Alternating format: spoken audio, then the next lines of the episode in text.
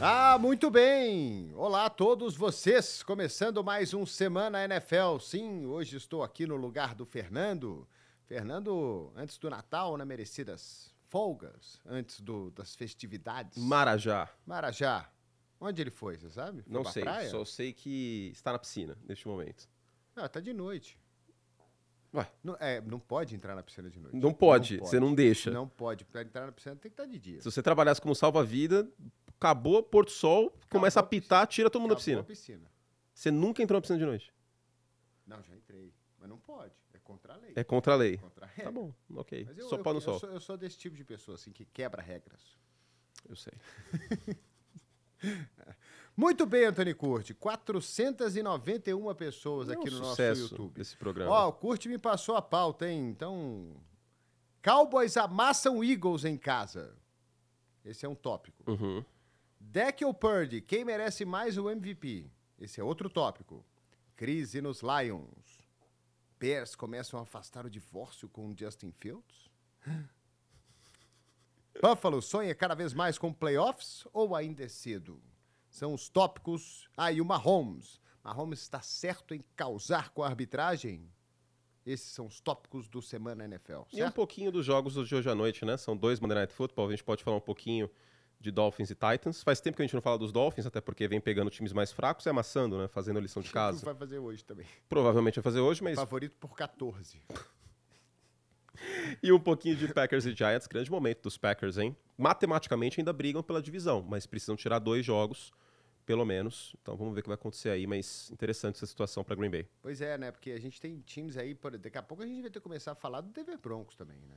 Tá A gente vai perto. falar no League hoje, hein? Não, tá Vou perto. adiantar uma pauta hoje. Qual o melhor time 7-6 da Conferência Americana? Pois é. Para tem mim é Denver. O time ganhou um monte de jogo seguido 6-1 nas últimas sete semanas. e agora tá um jogo atrás do Kansas City na divisão. Matematicamente também pode ganhar a divisão. É mais fácil Denver ganhar a divisão do que Green Bay hoje, matematicamente. Só que os dois têm chance. É, que a gente vai discutir um pouco desses Lions aí, se é. Né, porque é uma derrota para Chicago, é uma derrota que preocupa, né? Porque É. é um jogo para ganhar. Dentro de casa, fora de casa. Assim como meio que reanimou o Green Bay Packers aquela derrota no Thanksgiving, né? É, e continua fedendo a peixe a NFC Sul, né? Vai ter um campeão, provavelmente, com campanha negativa aí Vai ter sul, hein? campeão 8 e 9. Quer ver? Eu fiz. Não, eles têm que. Eles têm que. O time que ganhar vai ter que ganhar três jogos dos últimos cinco.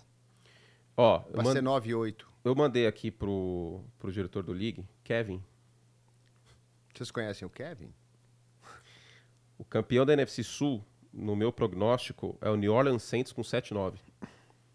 Que vai receber Dallas. 7 e 9 falta um.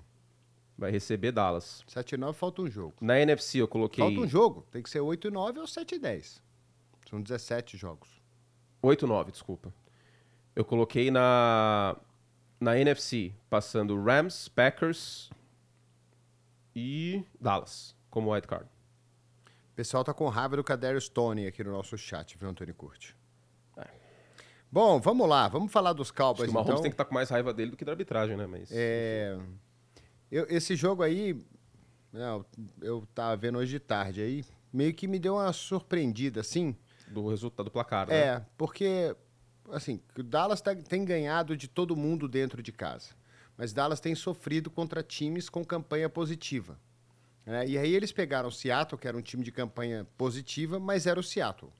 Ainda com o Dino Smith meio baleado, tanto que o Dino nem jogou ontem, né? É, foi a primeira vitória contra o time campanha positiva. Tinha 0-2 até pois então. é. E aí era um time com campanha positiva 6-5. Sim, É mas de- ainda pro campanha positivo. Ainda né? é. Na, matemática, sim. E um jogo que eles tiveram alguma dificuldade, né? Porque Seattle poderia ter vencido aquele jogo. Houve drops. A defesa de Dallas não jogou tão bem essa Não. É, o, o, o, o Bland foi- teve uma interceptação, né? Mas ele foi queimado, Queimado, pelo DK Metcalf. várias vezes. Uhum.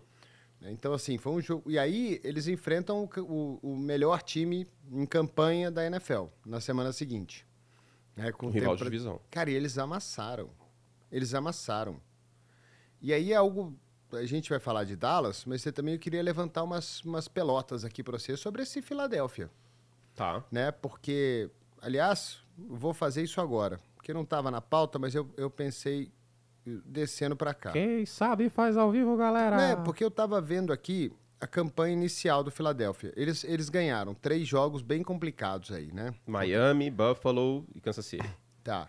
Dallas também, eles ganharam de Dallas. E ganharam de Dallas Mas também. a gente vê os jogos, assim, é, eles poderiam ter perdido esses três jogos.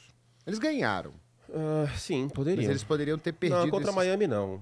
Não, contra Miami não, mas eu tô falando Dallas, que eles jogaram Dallas, Bills e E Chiefs. Chiefs. Né, esses três Contra jogos Buffalo aí, foi pra prorrogação. três jogos por uma posse. Contra Dallas, o deck jogou muito bem, inclusive. Se não tivesse pisado fora, talvez naquela conversão, né? Mas Philadelphia mereceu pouquinho. ganhar esse jogo contra Dallas. um pouquinho mais de sorte, um pouquinho mais de sorte, mas eles forte. poderiam ter perdido. Ou se- o que eu quero falar, assim, tem uma dúvida em relação a esse Philadelphia. Era um 10-1 meio que. Meio, não quero dizer mentiroso, mas um, um 10-1 que não era tão real assim.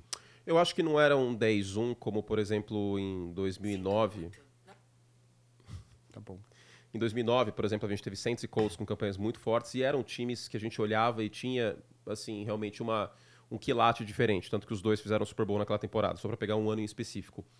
Ah, não chega a ser uma campanha forte numérica, sem, muito, sem muita substância, como o Minnesota no passado. E você lembra aquele Pittsburgh Steelers que chegou a ser o último invicto da NFL a cair? Se eu não me engano, foi no ano da pandemia. Washington, é. É, contra o Washington também não é o caso.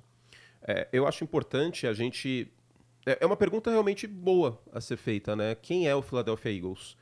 O Philadelphia Eagles é um time bom como o time do ano passado? Um time excelente como o time do ano passado? Eu não acho que seja. O fator, o elemento surpresa, talvez, do Jalen Hurts em profundidade com o A.J. Brown não é o mesmo. O jogo terrestre está oscilando. Dallas, que tem uma certa fraqueza em defender a corrida, conseguiu parar o Denver Swift ontem. E é um time muito físico e que está ganhando na base dessa fisicalidade muitas vezes. E que ontem acabou sendo um pouco neutralizado e contra São Francisco também. Eu acho que a grande virtude do Philadelphia Eagles é essa fisicalidade. Porque é um time, por exemplo, na defesa, que tem uma dicotomia, tem um paradoxo muito grande que é. Philadelphia é um dos sete times que menos pressiona o quarterback, mas é um dos 10, 12 times que mais saca o quarterback. Ou seja, não está chegando com frequência, quando chega até finaliza. Precisa ter um pouco mais de consistência nisso. A secundária, James Bradbury e Darius Slay, eles não estão jogando tão bem como o ano passado. Isso é um fator também. O corpo de linebackers teve perdas em relação ao ano passado e foi bastante explorado por São Francisco na semana retrasada. Então, existem fraquezas evidentes nesse time dos Eagles, mas existem virtudes muito boas também. Eu acho que o Jalen Hurts ser o quarterback que é no último quarto nesta temporada e boa parte da temporada passada é uma virtude. O Jalen Hurts ser competitivo e o time ser competitivo e aguerrido, ter personalidade, ter garra contra equipes fortes, Justo. é uma virtude. Agora, se você pegar o Minnesota Vikings do ano passado, era um time que era muito mais um sofrimento e que o pão poderia ter caído com a manteiga para baixo muito mais vezes do que esse Philadelphia Eagles, até porque a defesa de Minnesota ela cedia 400 jardas com frequência. Essa defesa de Filadélfia tem problemas, mas não é a defesa de Minnesota do ano passado. Então a gente pode pegar um elemento acidental de todos esses times, que é a campanha em jogos apertados e uma campanha de mais de 10 vitórias, e falar que todos estão no mesmo balaio. Mas, se a gente Ah. olhar de maneira mais densa, o Jalen Hurts é mais quarterback que o, o, o, Kirk Cousins para mim. Eu, eu gosto muito do Kirk Cousins, mas o Jalen Hurts é mais quarterback. Mas de longe, né? Por exemplo, isso é um peso. Eu acho que assim, já, já tá Peso provado. forte. Jalen Hurts chegou no Super Bowl. Que Cousins Exato. venceu um jogo na pós-temporada na vida. Um Né? Um. contra o Saints. É, então.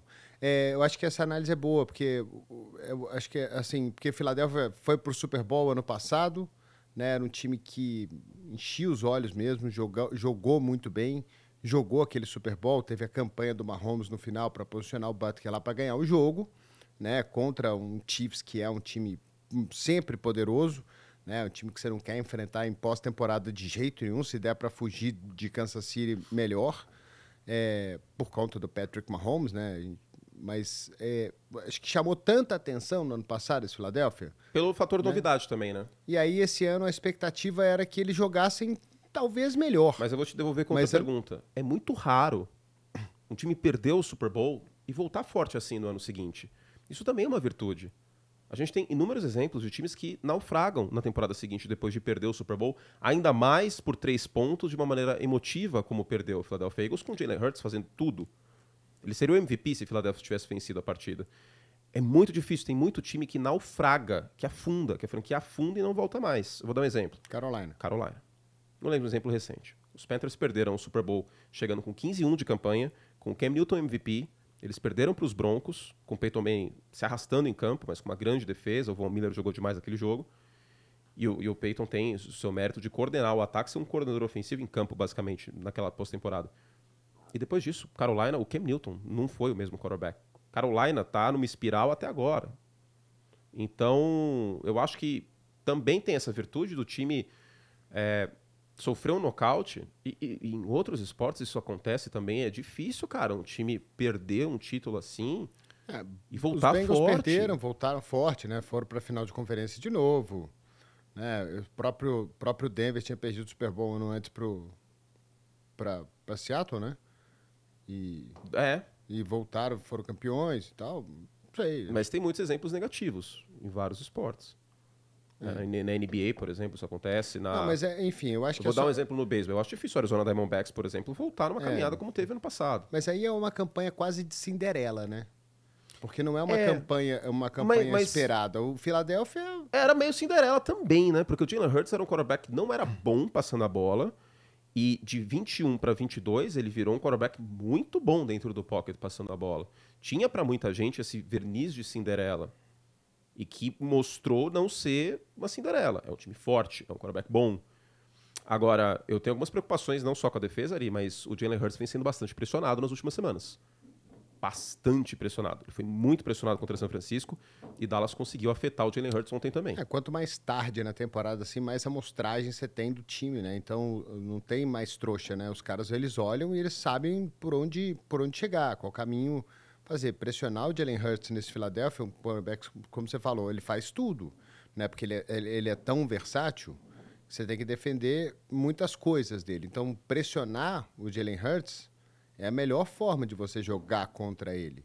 Né? Porque é. se ele tiver um pouquinho de espaço, você deixar, porque ele vai passar a bola, você marca atrás, ele vai correr, ele vai conseguir fazer um read option, ele vai conseguir passar em profundidade, ele vai conseguir fazer tudo. Agora, se ele tiver pressionado o tempo inteiro, é claro que não é fácil ficar pressionando o quarterback o tempo inteiro. É. Mas se você pressionar a melhor forma de jogar contra ele, o Mahomes, por exemplo, você não pode ficar mandando blitz contra ele que vai te matar o jogo. Normalmente né? não. É. É, então. Diga-se que o Mahomes é outro quarterback que vem sendo bastante pressionado nessa temporada. É, ainda bem, né? Mais Porque do senão, que o normal. Senão a gente ia ter uma dinastia aí que não ia acabar nunca. não pode deixar isso. Mas assim, você botou para falar de Dallas aqui.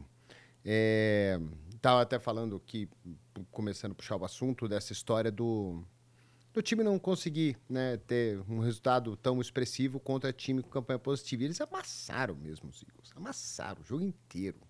Né? Então foi foi um amasso. Eu estaria mais contente se. Não, contente não, né? Parece que estou torcendo para Dallas contra a Philadelphia, mas eu estaria mais uh, impactado do que eu já fiquei. Acho que é um impacto se o jogo for, fosse fora de casa. Por quê? Em casa, Dallas tem 39 pontos por jogo e está vencendo os oponentes por uma média de 24 pontos. Fora de casa, Dallas cai para 23 pontos, normal, e 3 pontos de saldo positivo por jogo. O meu ponto é: fora de casa é normal esses números. Não são números ruins. Mas é que os números em casa, eles são muito absurdos. E aí seria interessante, acho que aumentaria a confiança nos Cowboys para bater de frente até com os 49ers se Dallas tivesse a folga. E aí a questão é que Dallas pode ser que não tenha nem o título da divisão. E isso não é sobre Dallas e sobre Filadélfia só, mas é por conta do resto do calendário dos dois times. Porque Dallas pega Buffalo agora, ainda pega Miami. São dois jogos duros. Filadélfia pega Seattle com o Gene Smith que a gente não sabe quem é, e depois pega Giants, Cardinals e, e Giants. Giants. É, então... Se os Eagles vencerem esses quatro jogos, eles são campeões de divisão. Não importa o que Dallas faça. Porque a campanha na divisão vai ser melhor, o critério de desempate primeiro, o head-to-head está 1 um a 1 um, um. só que a campanha na divisão vai ser melhor.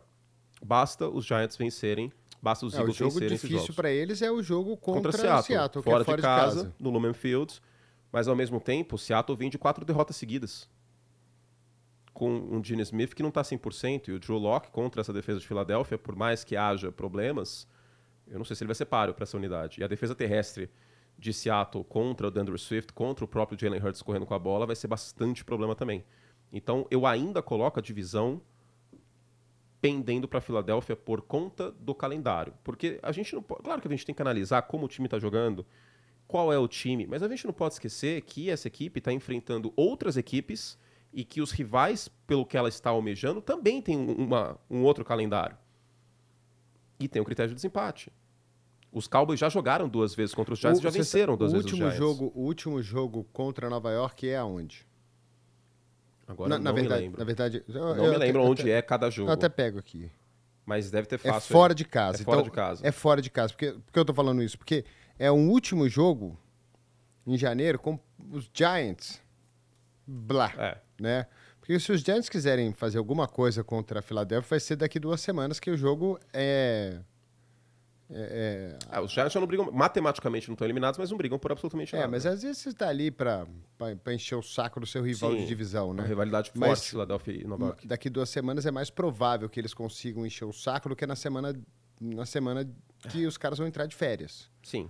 É, então, assim, não, vai ter jogador ali querendo mostrar serviço. O Kevin Thibodeau pode estar almejando marcas A chance- grandes de A chance tal, do mas Philadelphia ganhar os quatro jogos É é, muito grande. muito grande. Eu acho. eu é acho. muito grande. Agora, a chance de Dallas ganhar todos os jogos E não esse, é nada é, grande. e esse é um negócio interessante Todos os porque a gente você acabou de falar dos números dos Cowboys dentro e fora de casa. Era muito importante para Dallas jogar em casa na pós-temporada. Muito, muito, né? muito, O muito. me- o ponto melhor é cenário para Dallas era ter a folga na primeira rodada. É fazer de tudo para ganhar esses quatro jogos que eles têm e torcer para São Francisco e Filadélfia tropeçarem uma vez. Meu ponto é o seguinte: Dallas em São Francisco, numa potencial final de conferência nacional, eu aposto nos 49ers de olho fechado. São Francisco em Dallas, na final da NFC, tem uma chance para os Cowboys. Mas é que, é, é- é que assim, o São Francisco não tá na pauta aqui, mas, é, cara, é de longe o melhor time da liga. Eu acho. É, mas assim, eu acho que é, eu acho que é por muito. assim. A defesa era um problema e não é mais. Não, é, o- é- é- o, elenco é, o elenco é maravilhoso. Essa chegada do, do Chase Young é sacanagem. É. A pressão está muito maior, eles estão usando menos blitz. É, não precisa. Exatamente. Se você tem o Chase Young de um lado e o Nick Bolsa do outro, você vai mandar cinco malucos para cima do quarterback, por quê? É. Né? Você tem o Brock Purdy jogando no nível de MVP. Sim. Né? Você teve dois recebedores ontem passando quase de 150 E o Brock mais Purdy 100 ontem- jardas. Ele fez 384 jardas no jogo. O Brock Purdy ontem respondeu um argumento que é muito feito, de que ele só produz em rota curta. Ontem o Brock Purdy passou das 200 jardas em passes para mais de 15. Ontem ele soltou o braço. Então ele mostrou que ele também é capaz de produzir de maneira vertical. É, e a gente já viu ele jogar em pós-temporada, né?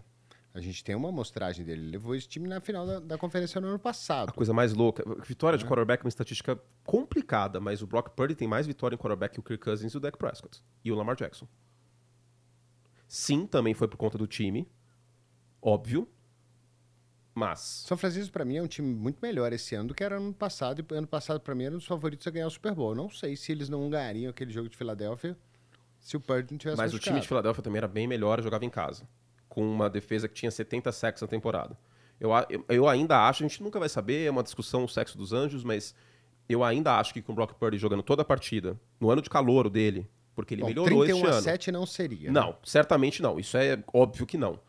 Mas eu ainda acho que Filadélfia teria vencido aquele jogo. Teria sido bem mais apertado, óbvio. Mas o time dos Eagles era melhor. tava muito bem, né? Tava iluminado, né? Tava, tava E o jogando Brock Purdy era um bem. calouro. O Brock Purdy, sob pressão, tinha muito mais problema que tem hoje. Ele mostrou um pouco isso contra Seattle, no wild card. Um pouquinho também contra Dallas. Veio um quarterback melhor hoje que ele era no passado. Assim como já no passado, eu vi um quarterback melhor do que em Iowa State no final da carreira dele. E diga-se que se, se ele tivesse sido draftado em 2021, ele não teria sido escolhido de sétima rodada. Ele provavelmente teria saído antes no draft, bem antes. Quarta rodada, pelo menos, eu acho. Que o último ano dele não ajudou.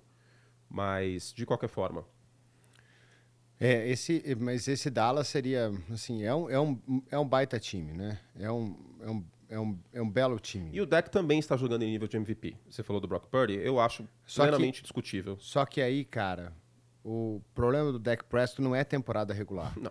Quantas vezes ele já liderou a liga em jardas aí? Teve um ano que ele machucou lá, que ele, ah, que, que ele se machucou, que ele tava liderando a liga, tipo, em jardas, assim, tipo, era 2016, mais ele jogou mil pra cacete. Jardas. Dallas teve a- no ano de calor dele, Dallas teve a folga da NFC. Pois é. E aí ele chega na pós-temporada e parece que a coisa desanda.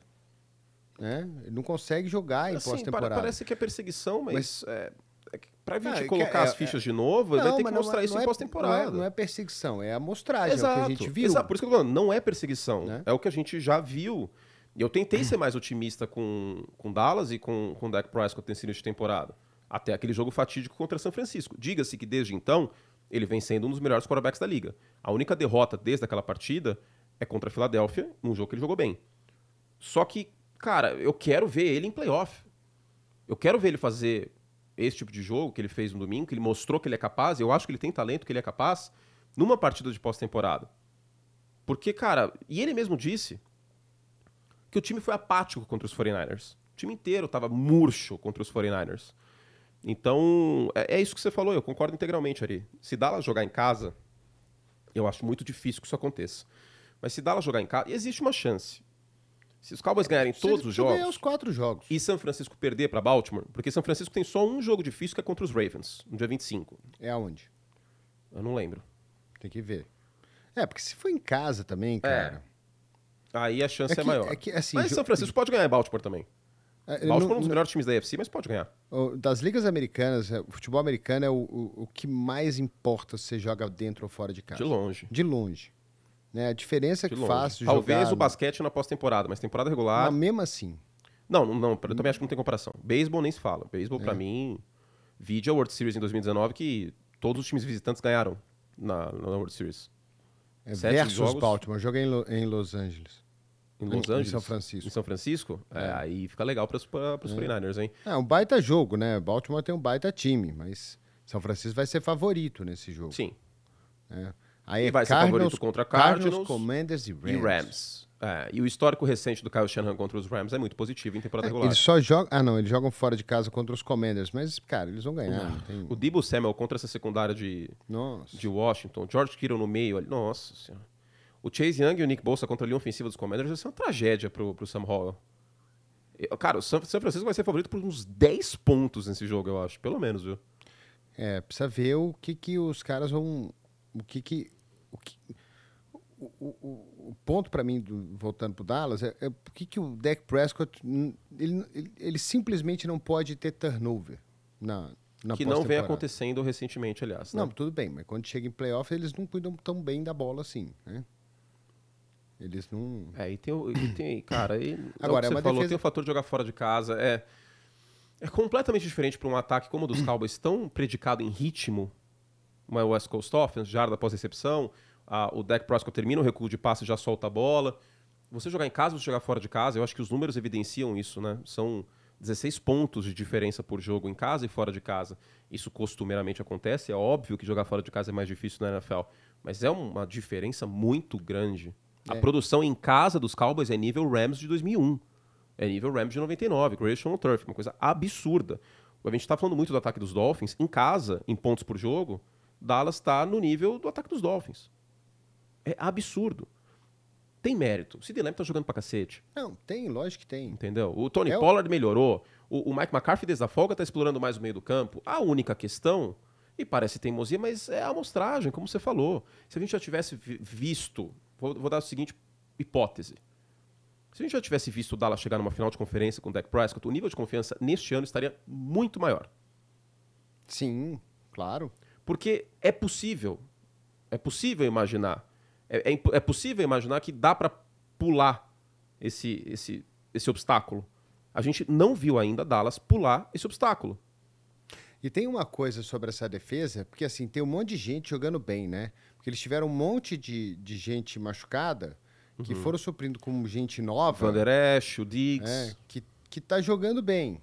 Sim, o Bland tá jogando muito bem, Né? o Six, ele tá jogando Como é bem. Eles vão jogar bem, O Gilmore tá jogando muito bem. jo- mas eles vão jogar bem quando o playoff chegar também? É outro jogo, é outro esporte. É outro esporte. O- o esporte, esporte americano em playoff é outro jogo. É outro jogo. É outro esporte, tinha que mudar de nome. Porque o jogo muda completamente. Talvez a NFL seja o mais próximo da temporada regular, o jogo de playoff. Tipo, o beisebol, por exemplo, é, é completamente outro esporte. É outro, é outro jogo. É outro jogo. Não, basquete, o nível de intensidade, o nível de. de- Exato. Mas futebol americano também, só que parece que não, porque são 17 jogos por time, mas eu concordo, também é diferente a pós-temporada. É que tem um jogo só também, né? É um jogo mata. E aí que também é um problema, né? Porque você tem que confiar na consistência do cara num jogo só. É por isso que a gente confia tanto no Mahomes, é por isso que a gente confia tanto no Josh Allen, é por isso que a gente confia tanto no Joe Burrow, porque são caras que num jogo só podem resolver. Eu até falei na transmissão ontem, Se Buffalo chegar nos playoffs, eu não gostaria de ser um campeão de divisão enfrentando o Buffalo, por conta do Josh Allen. Se eu for um wild card, eu não gostaria de viajar para Kansas City e enfrentar o Patrick Mahomes nos playoffs. O- Mesmo os dois times não estando na melhor forma, Kansas City e Buffalo. O Gustavo Teixeira falou aqui, engraçado que essa desconfiança não acontece contra os Ravens. Acontece sim. Acontece contra os Dolphins, eu estou falando as mesmas coisas. Com o agravante que o Tua a gente nunca viu em pós-temporada, porque jogou o Skylar Thompson no ano passado. Contra os Ravens, eu acho que tem que ter a mesma desconfiança. O Lamar Jackson tem uma vitória em playoff Contra a Tennessee, contra Tennessee, num jogo que o... que o Derrick Henry não fez não nada, porque a defesa dos Ravens foi muito bem fechando o box, dando vantagem numérica. Então, eu acho que tem que ter essa desconfiança. É, A estatística de vitória de quarterback ela é muito complicada porque ela sempre precisa de um contexto junto. Mas, queira ou não, no caso do Lamar, falando contra a Tennessee, em 2019, eles sofreram turnovers no início do jogo e os Titans eliminaram os Ravens. Melhor campanha da Conferência Americana, melhor jogo terrestre da Ué. história da liga. O ano que ele foi MVP, ele perdeu pra Tennessee, né? O ano de MVP, Perdeu exatamente. Tennessee em casa. E diga-se que o Lamar pode ainda ser MVP. Especialmente se, se o- se o Lamar Jackson, que eu falei no League a semana passada, se o Lamar vencer Jacksonville, Miami e São Francisco e jogar bem, ele tem um caso muito forte para MVP. Aliás, nesse último quarto contra os Rams, ele passou das 100 jardas e teve um touchdown. Ele não espalhou a farofa. Porque nas últimas três temporadas, o Lamar Jackson, em último quarto, é o quarterback com mais turnovers da liga. Então, existe um receio. E sim, Miami, Baltimore e, e- e Dallas, esses três times vêm junto à desconfiança. Miami é o Dallas Cowboys da Conferência Americana. Pra mim. No sentido de Desconfiança. desconfiança? Exato. E Miami vai ter alguns testes interessantes pela frente agora. É que Miami... Hoje não, né? Hoje contra Tennessee, com a secundária que os Titans têm, o, o Tyreek Hill tem que ter 309 jardas. Mas vai ter teste interessante pela frente. Esse jogo, Miami e Baltimore, que a gente tem em breve, pode valer a folga da AFC. Miami pode chegar na última semana da temporada jogando em casa contra o Buffalo Bills, tendo a oportunidade de eliminar o Buffalo Por Bills e ter a folga. Por isso que é tão importante você ganhar, você, ter a folga e jogar em casa. Ah, E não jogar o wild card também, né?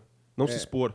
Miami, Miami brigando com pela, por essa divisão, eu, acho- eu acho que o time que vai ter a vantagem agora na AFC vai ser Baltimore. Acho que Baltimore vai acabar O meu palpite de folga da AFC é Baltimore, tendo a folga.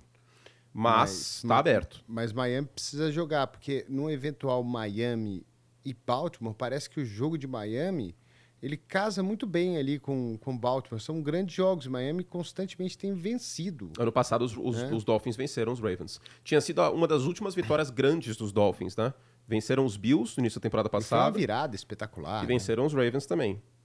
E teve um Thursday Night Football que a defesa dos Dolphins, não era o Vic Fangio o coordenador tal, mas mandou blitzes criativas de defensive back Foi muito venceu também. engraçado isso aí, esse jogo. Eu narrei esse jogo. Teve formação que os Dolphins estavam com sete defensive backs no campo. E aí você não sabia quem que ia pra cima do Lamar e Não tal. dava- Foi bem legal era, jogo. né? era inacreditável, assim, você ver um jogo que eu nem sabia que tinha tanto defensive back no time, no elenco. Né? Eles parecem que colocaram todo, vai todo, todo, todo mundo que tem DB na frente aí vai, vai pro campo agora. né? Era engraçado, né? Porque vinha blitz de tudo quanto é lado, assim. E o Lamar foi... Ficou perdido. Foi, ficou Ficou perdido. perdido. Foi um Diga-se que ele melhorou jogo contra isso depois, tá? Agora, Mas é um Miami mais experiente. É um Miami que tem dois caras espetaculares, três, né? A dupla de wide receiver mais o Tua. A defesa é boa. A defesa, mesmo se o Jalen Phillips É. tá jogando bem, hein? Então, Semana passada conseguiu pressionar bastante o quarterback. cara, eu acho que eles vão amassar os Titans hoje. Acho que assim, vai ser uma É importante que eles façam isso, porque ao mesmo tempo, ah, não vencer de maneira forte times com campanha positiva é uma questão, mas amassar adversários fracos também tem que ser considerado como uma medida de força. Eu acho. Eu acho que é uma virtude também, entendeu? Porque você mostra suas cartas, vamos dizer assim. E a tendência hoje é que Miami vença bem o, o Tennessee Titans. E outra coisa, contra São Francisco, a gente também conversou no League sobre, Miami é um time que pode bater os 49ers num jogo só, hein? Num jogo em campo neutro. É. O, Mike McDaniel, queira ou não, tem um, um know-how do ataque dos 49ers e vice-versa. É porque é um ataque explosivo, né? É um, Exato. é um ataque explosivo. Que você pode Não é tentar um a- colocar o ataque dos 49ers nas É, cordas. Não é um ataque que, que é um ataque que da- daqueles, daqueles que a gente gosta de ver, que em duas jogadas eles podem pontuar. Né? Não é aquele ataque que vai correr com a bola e precisa estabelecer um jogo terrestre para poder o quarterback ter um pouco mais. Mas, mas até precisa, porque mas- o jogo terrestre é a ignição dos dois times. Tá, mas se tiver uma jogada, uma jogada, Sim. uma jogada eles podem definir, o- definir a campanha. O ataque de Miami é mais Né? explosivo que o ataque de São Francisco. É uma bobeada. E aí, Bobeou qual que é o cenário? Hill, tu vai acertar o passe e ele vai embora. Qual é o cenário? Se Miami, por exemplo, hipoteticamente, num Super Bowl contra o San Francisco 49ers, abre 14 a 0, esse jogo mantém 14, sei lá, 21 a 10 no segundo tempo. Um 21 a 10 no segundo tempo, conhecendo o Kaká como eu conheço, o jogo terrestre vai ficar um pouquinho de lado. E aí, não tendo a ignição de um Christian McCaffrey, papapá, Sendo quem? Kaká. Meu apelido carinhoso para Kyle Shanahan. Aham. vai ficar mais complicado. Então, você precisa de, um, de alguma explosão para colocar São Francisco nas cordas. Para deixar o ataque dos 49ers uni- unidimensional. E é pelo placar que você pode tentar fazer isso. Os Dolphins têm um jogo terrestre bom também que pode tirar o Brock Purdy do campo. Pode tirar Debo Samuel, Ayuk, etc. do campo, porque é o ataque dos Dolphins que está no campo. E eu, eu vejo dois times da AFC com chance contra São Francisco. Para mim, os 49ers seriam favoritos contra qualquer time da NFL no Super Bowl. Da AFC, no caso, né? Mas Miami e Baltimore, eu acho que tem chance. Kansas City, com o elenco que tem neste ano, vale lembrar que os 49ers venceram ano passado, o- o- os Chiefs venceram os 49ers ano passado, mas não era nem o Brock Purdy o quarterback, né? O jogo foi em São Francisco, o Mahomes esticou, acho que talvez tenha sido, inclusive, o último jogo que a gente viu verticalidade Foi o dos jogo Chiefs. que ele estreou, né? O Purdy? O não. Purdy. Não. Foi no jogo que ele, que ele entrou no meio do jogo. Ah, aquele. é o- Não, acho que é o Garoppolo naquele jogo. Mas acho que eu é esse aqui. jogo aí que ele machuca e o Purdy entra no jogo.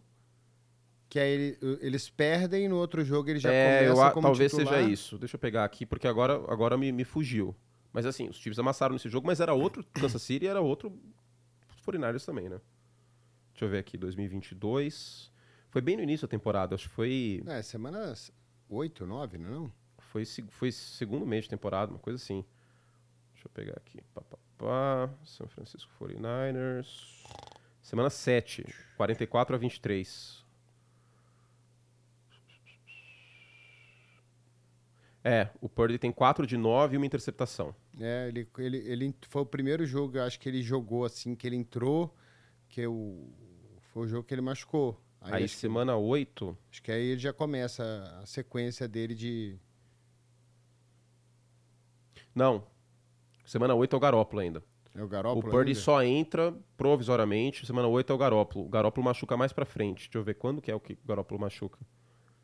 É mais pra frente. Eu lembro de ter visto o Purdy nesse jogo aí, por isso que eu tinha essa. Essa lembrança. É, ele, ele de fato entrou. É, ó, semana, semana 10 é o Garópolo ainda. Semana 11, acho que é na semana 11 que o Garópolo machuca. Contra a Arizona, não é isso? Não, semana 12 então. Com certeza é semana 12. Eu vou falar que não é, vai ser semana 13. 12, 13. 12, vamos ver. Purdy entrou contra Miami. É, contra Miami. Semana 12, acho que é semana 13, vamos ver aqui. É, a galera já mandou aqui. Semana 13? Isso, isso. É semana 13 contra os Dolphins.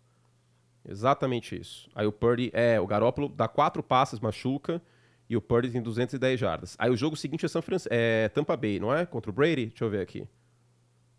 É, que ele é o primeiro- Isso, é, que é Ele- 35 ele- a 7, é isso ele é o primeiro calouro na história a ganhar. O Brady ia sair com essa invicto da NFL, ele ia aposentar com essa. De não perder para nenhum quarterback calouro na sua vida. Aí Você- eles você sabe que- tomaram a surra dos 49ers. Não é a mesma coisa, mas sabe uma coisa que me pega muito nessa história? O Purdy ter vencido o Brady, e o nome dos dois é um pouquinho parecido, não é? O sobrenome?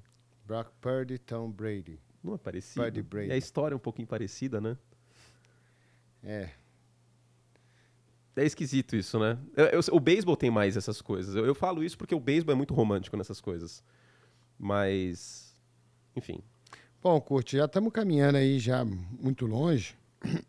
que horas são? 20 para 7, para as Ah. 8. Aí tem esse Bills aí, cara. Os Bills ganharam. Sim. Os Bills ganharam daquele jeitão. Parabéns pro Cader Stone. Né? Pô, ia ser uma. Foi, ia ser, não, né? Foi uma jogada maravilhosa. fiquei Uma pena que ela perplexo. não valeu, né? É, eu fiquei assim, ó. Tipo, eu fiquei realmente boca aberta. Tipo, que eu tô um susto, cara. Porque não se faz isso.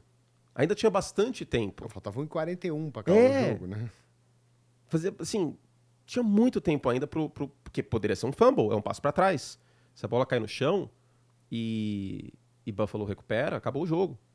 É muito arriscado. E aí, cara, assim, E ele tava livre, né, cara? Porque ninguém pensa que vai acontecer isso. Porque o cara tá correndo ali de bobo. Ou pra bloquear alguém, etc. É... é complicado, porque dizer que Buffalo jogou bem não é resultadista porque eles venceram o jogo. Eu acho que Buffalo teve seu mérito, mas foi uma, foi uma vitória muito no talento do Josh Allen. O passe para o James Cook, por exemplo, foi uma leitura perfeita do Josh Allen. O Stephon Diggs não fez muita coisa nesse jogo. O Gabriel Davis não fez muita coisa nesse jogo. Eu acho que esse jogo fala sobre os dois times. Eu acho que esse jogo fala como o Josh Allen é um quarterback de elite. E a gente vem conversando sobre Buffalo nas últimas semanas. Eu não cravo o Buffalo Bills fora dos playoffs porque eu respeito muito o Josh Allen. Porque ele é um quarterback de elite. E ele teve jogadas ontem que demonstraram isso com clareza.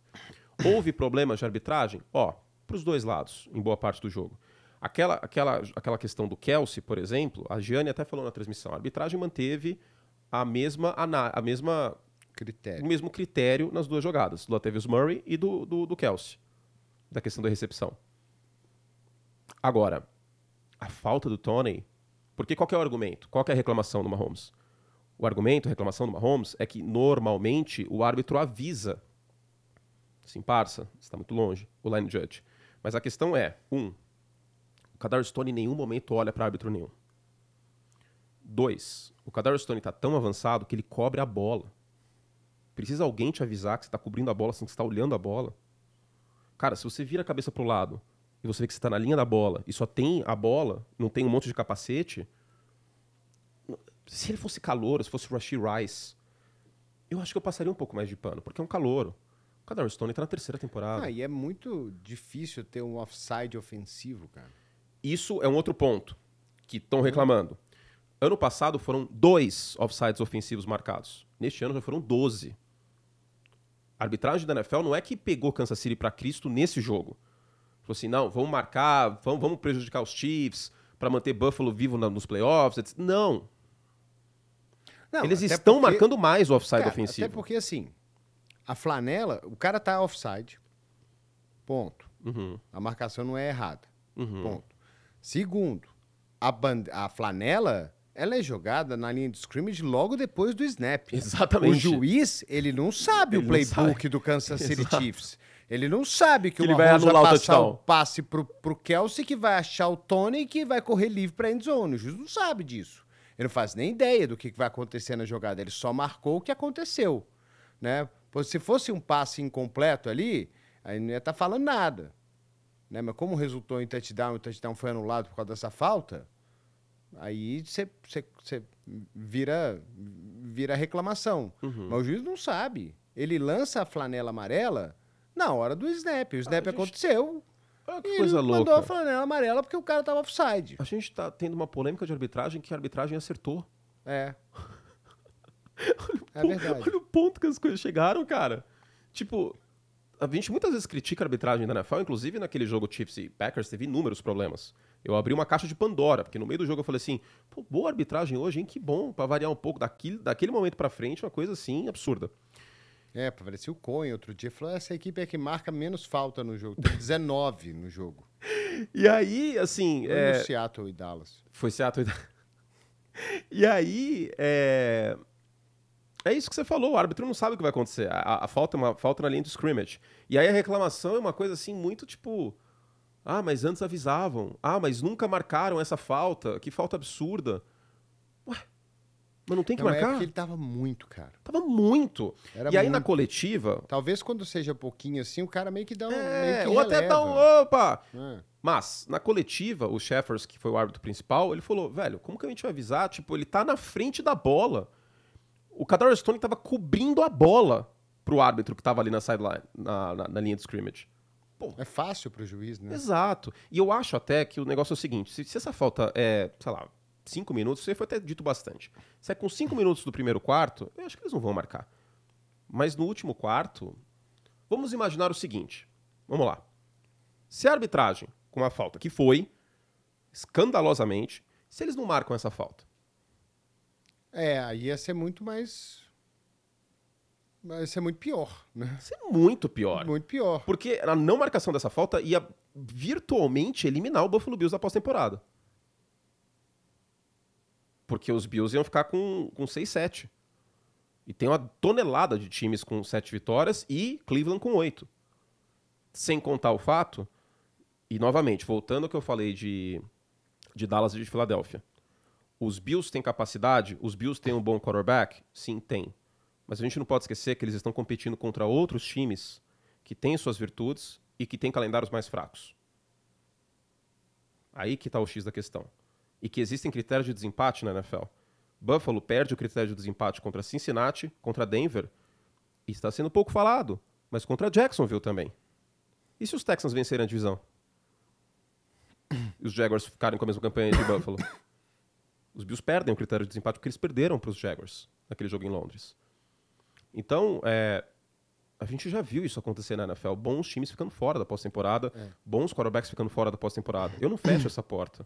A galera tá falando aqui no, no chat, né? O, tipo, o Aleph falou: a zebra vai ter que avisar o jogador que não sabe se posicionar?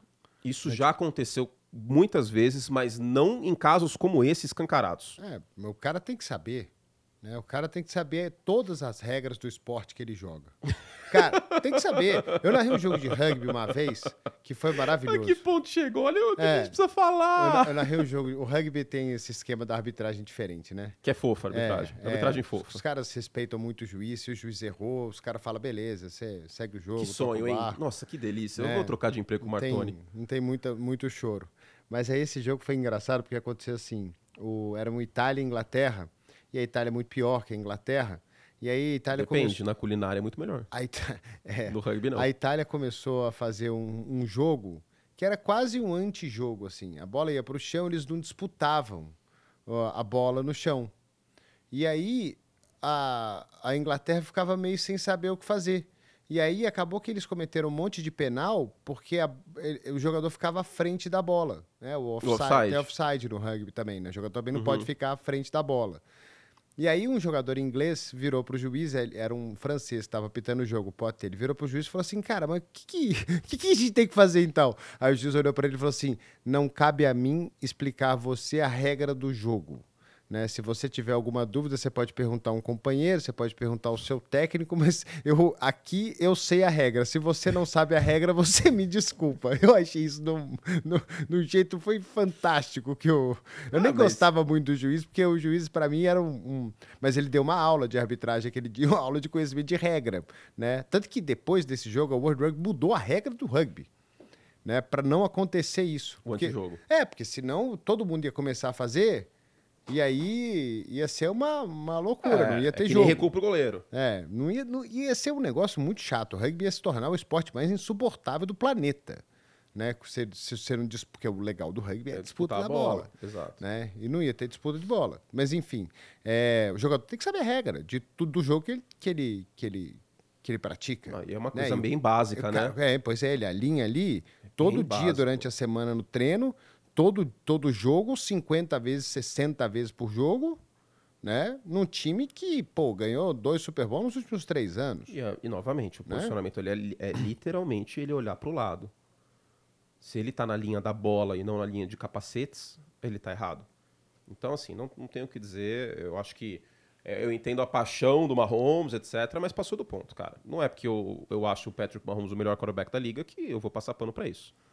Não acho que é legal o que ele Agora, fez. Agora, o tal do Tony deve ter tomado um, uma bronca no vestiário, cara. Porque, além disso, tem os drops ao longo da temporada, né? Kansas City é o time com mais drops de é, wide receivers um da liga. falou que eu não vou saber, tem 1.500 pessoas aqui vendo. 1.500? É. Muito bom. E, e aí eu não vou saber quem foi que falou, mas e, alguém falou assim, cara, não é o Mahomes que está sendo pressionado ou não, é que lança a bola para os caras, os caras não pegam. Eles não pegam, é, é bizarro, então, cara. Os caras não conseguem fazer uma recepção. Eu acho que essa estatística escancara. Como... E o assim, Kelsey jogando mais ou menos. E, e, e, a gente já viu o Brady passar por isso em 2006. É, o ano que My husband cannot throw the fucking ball. Não, isso foi antes, foi mais cedo. Mas ele não tava com a G naquela época. Não, mas tem esse também. Tem esse também. Esse também, esse é clássico. Esse é um clássico da É. G. Mas o em 2006, os Patriots chegam numa final, eles vencem os Chargers no- na semifinal da AFC fora de casa, um time, aquele time do Laden Tomlinson quebrando o recorde de touchdowns. E aí eles perdem para os Colts na final da AFC. É, hoje, o meu prognóstico é que Kansas City cai em alguns momentos, algum momento dos playoffs, porque não vai ter sustância nesse ataque. A magia do Mahomes vai carregar os Chiefs em muitos momentos, mas é tanto BO que talvez não seja o suficiente.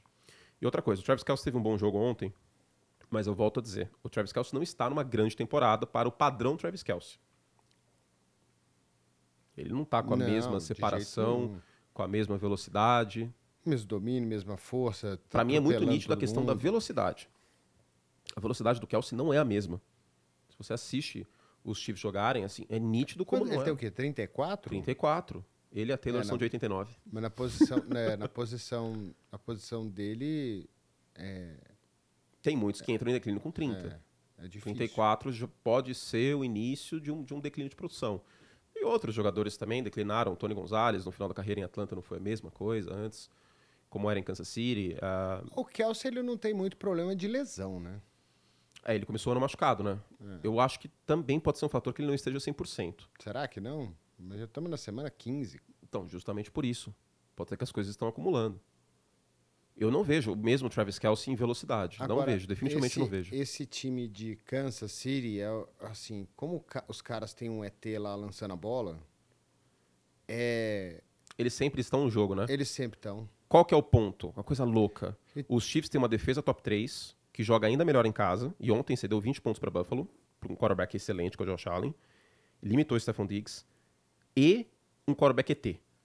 Então, por mais que existam outros problemas, por exemplo, a linha ofensiva dos Chiefs, o Donovan Smith não jogou, teve um calor do lado esquerdo. O Mahomes no segundo tempo foi bastante pressionado.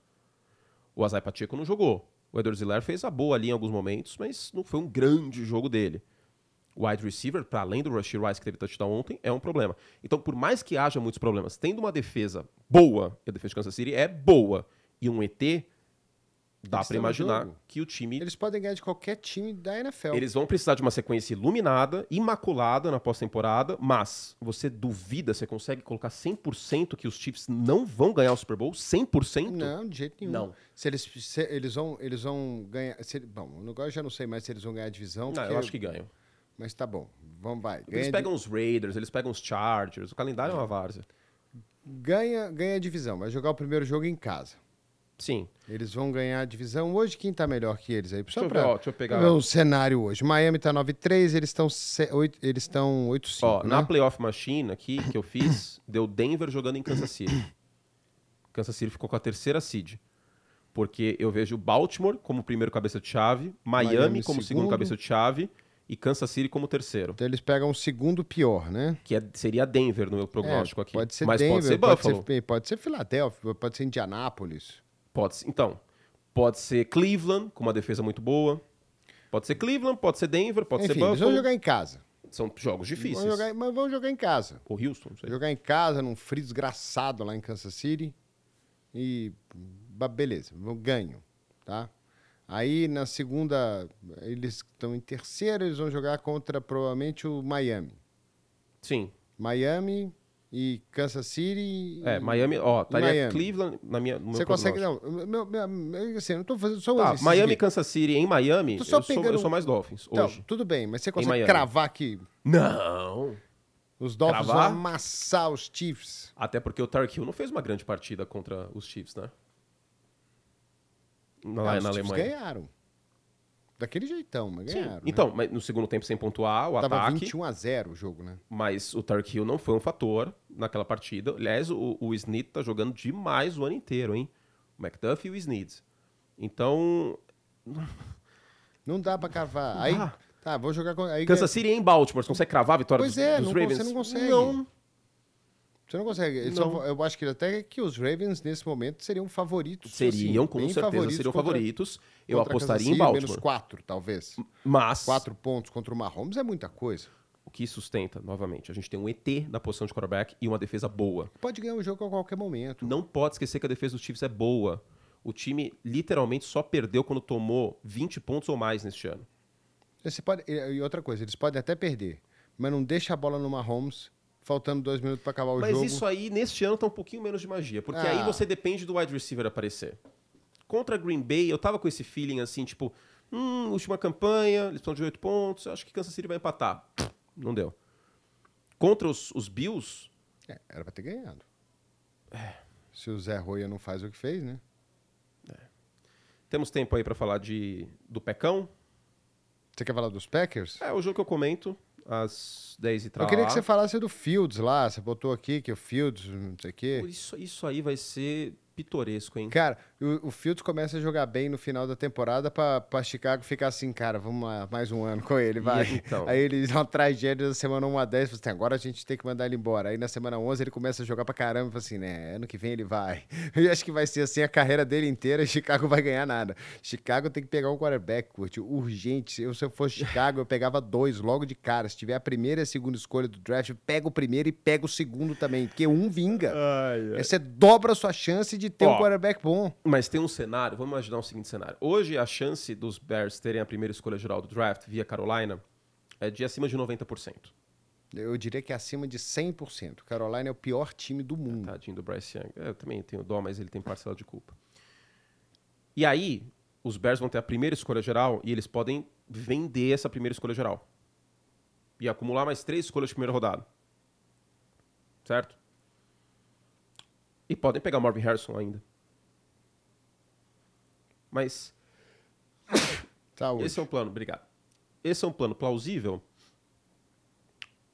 Mas e se cair na mesma armadilha do Daniel Jones? Que o Daniel Jones teve um ano bem ok ano passado. E neste ano? Cara, mas qual que- Renovou e o Daniel Jones virou uma bomba na mão da diretoria dos Giants. Tenho certeza que se o general manager dos Giants, o Schoen, pudesse voltar no tempo, ele não teria renovado com o Daniel Jones. E se renova com o Justin Fields? Porque a grande questão aqui pra mim não é o que vai fazer com a primeira escolha geral, não é quem vai draftar, quantas escolhas vai ter, é o contrato do Justin Fields. O Justin Fields sendo pro quarto ano. Um quarterback calouro, seja o Caleb Williams, seja o Drake May, eles têm pelo menos quatro anos de contrato de calouro. Que é muito mais barato. Se tiver que renovar com o Justin Fields, vamos imaginar que o Justin Fields continue jogando no nível que ele está jogando agora. E ele correu bem com a bola, ele passou bem em profundidade contra os Lions, tinha jogado bem no outro jogo contra Detroit. Ele tem esses jogos, mas ele joga quatro bem. Mas a- então, a 12 gente já viu ruim. isso ano passado, não viu? Exatamente isso? É. E o início da temporada? A gente vai Horrível. ignorar completamente? Não. É o que eu tô falando. Quando Vai jogar mal durante 10 semanas, vai jogar bem as últimas 7, vai todo mundo falar assim: não, ano que vem ele vai. Assim, clo- frise-se que a comissão técnica, o Lugetzi, começou a chamar o ataque mais pro Justin Fields do que colocar ele como um pocket passer, como estava fazendo no início do ano. Teve essa chavinha que virou. Mas, de qualquer forma, a questão é essa. A questão para mim é financeira. Mas é- como é que. Que quarterback na NFL que mostra que tem talento depois do quinto ano? Tem um exemplo neste século, que é o Rich Gannon, que foi MVP em 2002. Só. Pelos Raiders. Só. Porque assim, o próprio Dino Smith ficou oito anos Mas não sem, foi ser, MVP. sem ser titular, né? Ah, jogou bem no ano passado, assim. Então, mas não mas foi... também não foi nada espetacular. Foi né? um quarterback top 10 ano passado, mas Não. não foi... O cara, quando, o cara, quando mostra talento, ele mostra talento no segundo ano. O Josh Allen é é é, dem- demorou dois, né? Três. Foi no terceiro no ano. terceiro, não, demorou É. dois anos jogando mais ou menos, aí no terceiro ano o ele Jalen Hurts explodiu. também. Né? Jalen Hurts também. A, a via de regra, pra mim, e eu tomo isso como, como regra, é o terceiro ano. Se no terceiro ano o cara não mostra consistência. Porque assim, qual, qual vai ser a próxima desculpa? Porque ele tem o DJ Moore, que é um wide receiver acima da média. Pode não ser o A.J. Brown, pode não ser o Stephon Diggs, Ah, é um ele bom já teve defesas receiver. boas no passado. E a Hoje- defesa dos Bears está jogando muito melhor, inclusive, tá? Muito melhor. Tá defendendo melhor a corrida, tá pressionando mais o quarterback. O grande ponto Ari, é que ele vai pro quarto ano. E aí a gente vai continuar nessas inconsistências. Pois é, e não dá pra imaginar que ele vai ganhar um Super Bowl, cara. Não dá. Eu acho até. E, Você e não agora vai consegue imaginar esse cara ganhando o Super E agora vai parecer até que. Eu não quero que pareça que eu tô torcendo contra o Justin Fields. Pelo contrário, eu acho que até para ele talvez seja melhor sair de Chicago. Vamos imaginar, vamos imaginar o seguinte cenário: Pittsburgh Steelers troca uma terceira rodada pelo Justin Fields. É bom para todo mundo isso. Eu acho que com o Mike Tomlin, um novo ataque para Pittsburgh ano que vem, com, armas que tem ali, o Dante Johnson, o George Pickens, o Pat Frymouth, o Jalen Warren, que está ganhando espaço. Justin Fields pode mostrar mais serviço em Pittsburgh do que está mostrando em Chicago. Eu acho que já não tem mais clima para nenhum dos envolvidos aqui. E também para o Justin Fields. Ou outro exemplo, Atlanta. Imagina o Bijan Robinson e, e, o Justin Fields em read option. Hoje o Justin Fields, para mim, é um quarterback com teto e produção melhor em potencial que o Desmond Reader. Eu acho que para Atlanta seria melhor ter o Justin Fields ano que vem do que ter o Desmond Reader. Não acho o Justin Fields um lixo. Nunca achei um lixo. Só que ele é inconsistente, cara. E o quarterback precisa ser consistente. E talvez em Chicago ele não vai conseguir isso, até pelo histórico, até pela carga emocional que tem, até por ter sido uma escolha de primeira rodada lá. Acho que para todos os envolvidos é melhor resetar a posição de quarterback nos Bears. E outra coisa muito importante: técnico. Os Bears precisam de um técnico que restabeleça a cultura da franquia, como o Mike McDaniel fez em Miami. O McDaniel salvou a carreira do Tua. Não é só o Tarek Hill. O McDaniel salvou a carreira do Tua em relação à confiança e tudo mais. O Dan Campbell, que esteve naquele time 016 do Detroit Lions em 2008, ele, como Tyrant, ele restabeleceu, ele resetou a cultura dos Lions. Hoje, a cultura do Chicago Bears é uma cultura perdedora. É uma cultura de semana 18 Packers e Bears no Lambeau Field, ninguém em sua consciência consegue apostar em Chicago. Não dá. Precisa ter alguém que eu brinco que é o pô fechou atualizado taticamente. É, cara. É, é... Não dá. Precisa de um treinador com pulso e eu não acho que o Matt Eberflus é esse cara. A defesa dos Bears deu uma melhorada recentemente, com o Montessuat chegando, mas eu não acho que o, que o, que o Matt Eberflus é esse cara para ressignificar a cultura dos Bears. Coisa que o Love Smith até fez no início da trajetória dele. primeira coletiva do Love Smith, ele foi lá e falou assim: ó, a gente vai ganhar de Green Bay. É isso que, eu, que o meu amigo torce para os Bears, eu vou falar aqui, ó, que o meu amigo torce para os Bears quer ver no técnico em Chicago. Por isso que eu não achava a ideia do Jim Harbaugh tão ruim. É meio kamikaze, é, mas acho que chegou um ponto que os Bears precisam ser um pouco kamikaze. Se ficar contratando o coordenador defensivo dos Colts, que nem tinha a melhor defesa da NFL, não vai para lugar nenhum. É, o Jim Harbaugh, quer queira quer não, levou o time pro Super Bowl, né? Exato, e chegou, e chegou é. em final de conferência múltiplas vezes. É que e, e, e, lá em Michigan ele ganhou de Ohio State, né? Que é, exato, é. que era o Green Bay Packers do, do de é. Michigan. Tá amassado, o Ohio State tava amassando o Michigan ano sendo também. Então. E é perto, hein? É só cruzar um lago lá. E ele jogou nos Bears, né? Ah, ele jogou nos ele Bears? Ele foi quarterback em Michigan e aí ele é draftado pelos Bears. Então, é a boa. Porque esse, isso aí que é você tá boa, falando... mas o problema é que o Jim Harbaugh é um barril de pólvora. Né? Esses né? caras, eles, eles constroem mesmo, assim, né? É claro que você vai perdendo ao longo do tempo, né? Mas é, no caso dele, teve muito atrito com o dono é, do time, o Jed York. Por exemplo, o Sean McVay, ele construiu um time para ser campeão é. do Super Bowl, né? Ele foi, o time foi construído, ele foi, ele foi chegando em final lá com o Jared Goff e tal, não sei o quê. Pete Carroll fez a mesma coisa em Seattle. É, Pete Carroll. O Bill Belichick o... fez isso junto do Brady, beleza, mas fez isso em New England. É, os caras têm, têm tempo, né? O que Dan Campbell tá fazendo é maravilhoso. Lá em, é, eu, eu, em, o, Detroit. O que eu assim. acho que precisa, e o Kyle Shanahan fez isso em São Francisco também eu acho que o que precisa é um técnico de personalidade, que o Mike McDaniel é, por exemplo, em Miami.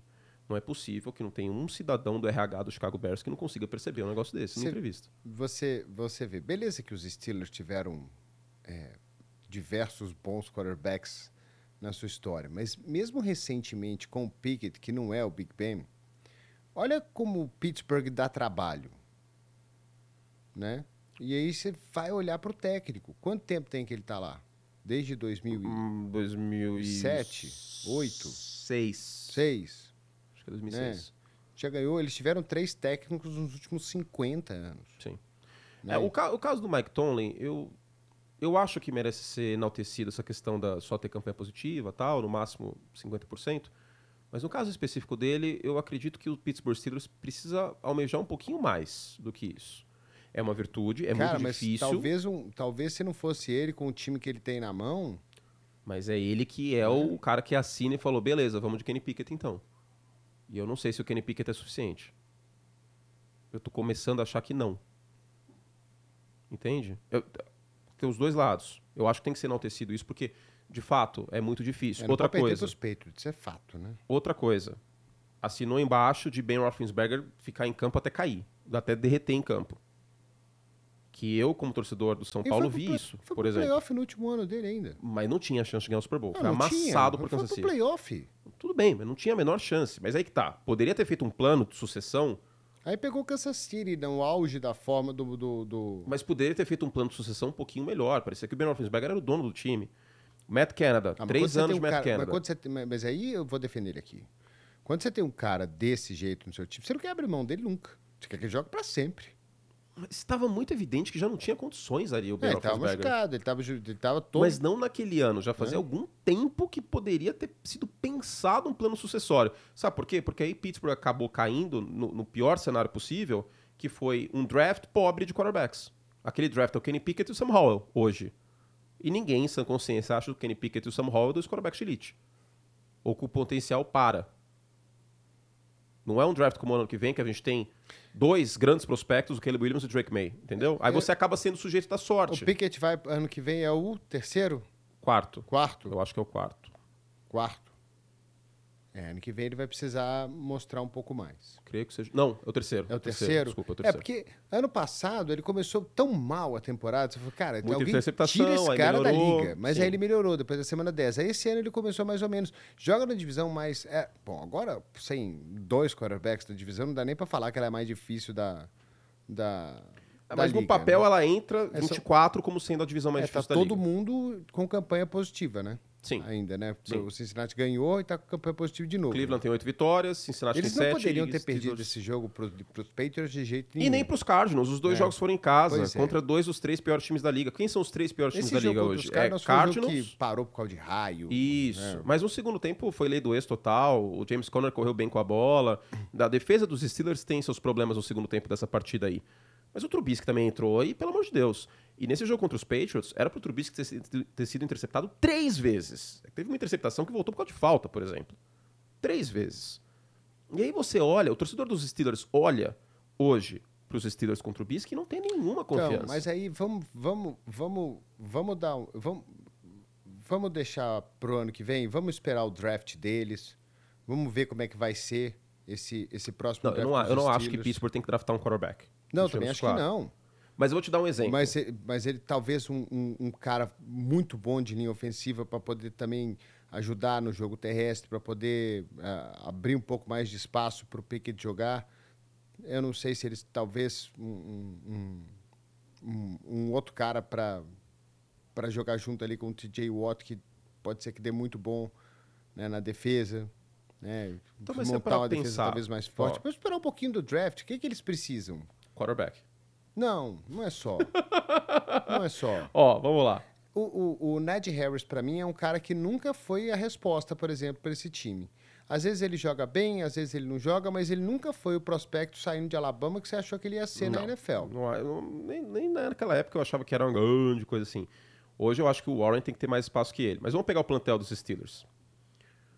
Tudo bem, running back. Pra não. E aí, Filipão? Não ir de quarterback. Acho que eles estavam mandando a gente dar tchau. Tá, mas só pra terminar essa aí. O corpo de wide receivers é bom. George Pickens e Deontay Johnson eu gosto. O miolo da linha ofensiva tem o Isaac Selmalo, Mason Cole e James Daniels. É bom. Draftou agora na primeira rodada Broderick Jones, que quando entrou de, de right tackle, inclusive, melhorou muito o jogo terrestre. O Pat Frymouth é um bom tight end. A defesa tem, como você falou, o TJ Watt, e do outro lado tem o Alex Highsmith, que é bom. A secundária tem o Mika Fitzpatrick de volta, passou um tempo machucado, e o Joey Porter Jr., que é calouro, começou bem. Pittsburgh tá draftando bem. Só que eu acho que tem uma pecinha aí entre o running back e o center que pode ser melhor. Eu concordo com você que ano que vem o Pickett tem que ser o quarterback, mas eu acho que ele entra pressionado ano que vem. Com certeza. Também acho. Porque não tem mais o Matt Canada pra colocar a culpa no Matt Canada do ataque não tá bem. Mas vamos esperar, um, vamos dar mais um ano pra ele aí. Eu acho válido. Eu acho, sabe por quê? Porque ele tem flashes. Quando eu fiz o meu vídeo de prateleira de quarterbacks, eu coloquei, eu queria muito colocar o Kenny Pickett abaixo da linha de Baker Mayfield. Mas aí eu refleti e falei, pô, mas ele teve alguns jogos que ele teve flashes. Aquele jogo contra Baltimore, por exemplo, que ele muda a jogada e consegue um touchdown em profundidade. O Kenny Pickett tem flashes. Ele precisa mostrar mais esses flashes. Só isso. Porque ele tem É, elenco. Eu não acho que elenco é flash, tem desculpa, que ser não. constante, né? Exatamente. Um pouco de Tem que constância. soltar um pouquinho mais o braço. O trabalho dele no pocket tem que melhorar um pouco. Eu acho que tem flashes ali. Tem algo para trabalhar. Vamos ver quem vai ser o coordenador ofensivo dos Steelers ano que vem. Não acho que elenco seja o problema, não, Ari. A linha ofensiva não acho fraca, pelo contrário. Quando o Broderick Jones entrou, melhorou pro jogo terrestre. O jogo terrestre dos Steelers nas últimas semanas está muito bom. O Pat Frymouth voltou de lesão, é um alvo importante, foi muito bem contra os Bengals. Pickens e Deontay Johnson, para mim, é uma boa dupla de wide receivers. E a defesa é uma das melhores da liga na red zone. Tem o TJ Watt como candidato a defensor do ano toda a temporada. Eu não acho que elenco seja o problema aqui, não. Era sim coordenador ofensivo, acho que o Matt Canada era mais problema que o Pickett, mas o Pickett tinha sim parcela de culpa. E ele, ele entra pressionado ano que vem. É.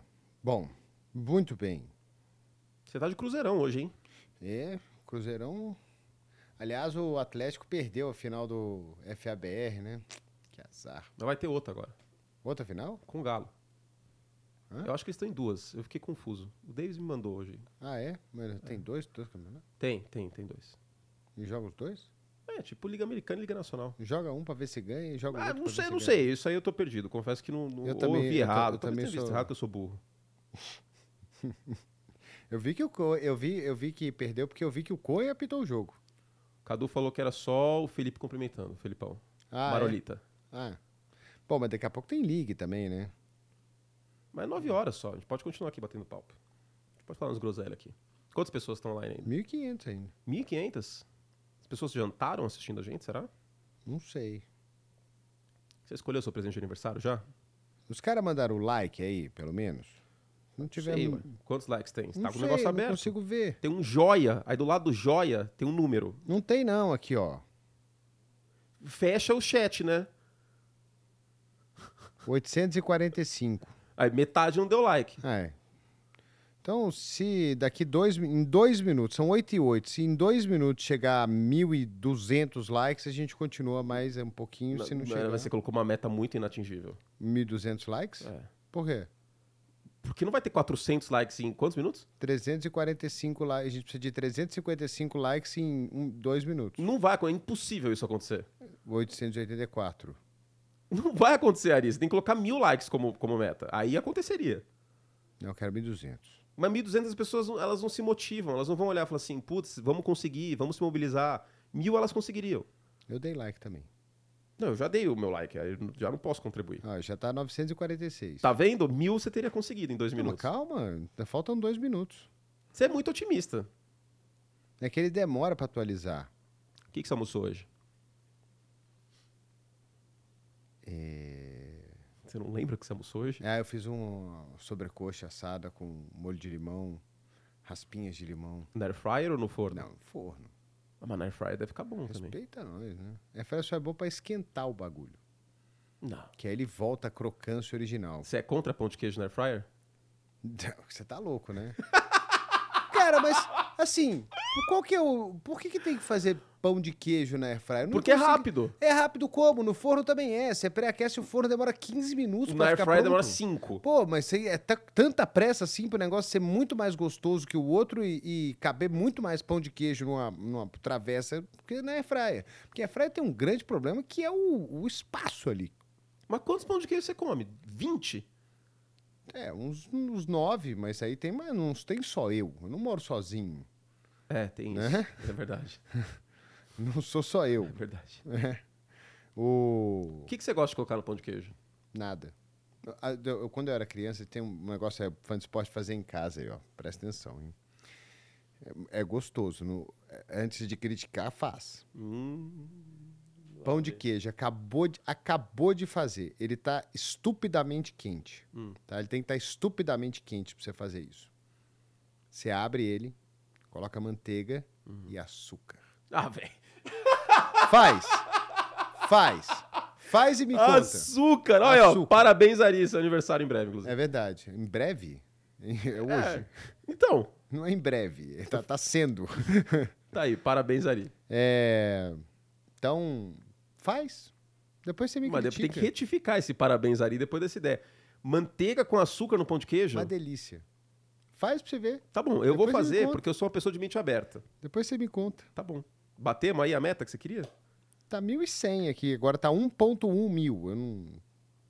Não sei se tem 1.199 ou 1.101, né? Tem parabéns? Hã? Podia colocar um parabéns aí no, no retorno. O que, que tinha mais na sua pauta aí que nós não falamos? Nós falamos de tudo. Falando de tudo. Buffalo, Mahomes, Fields.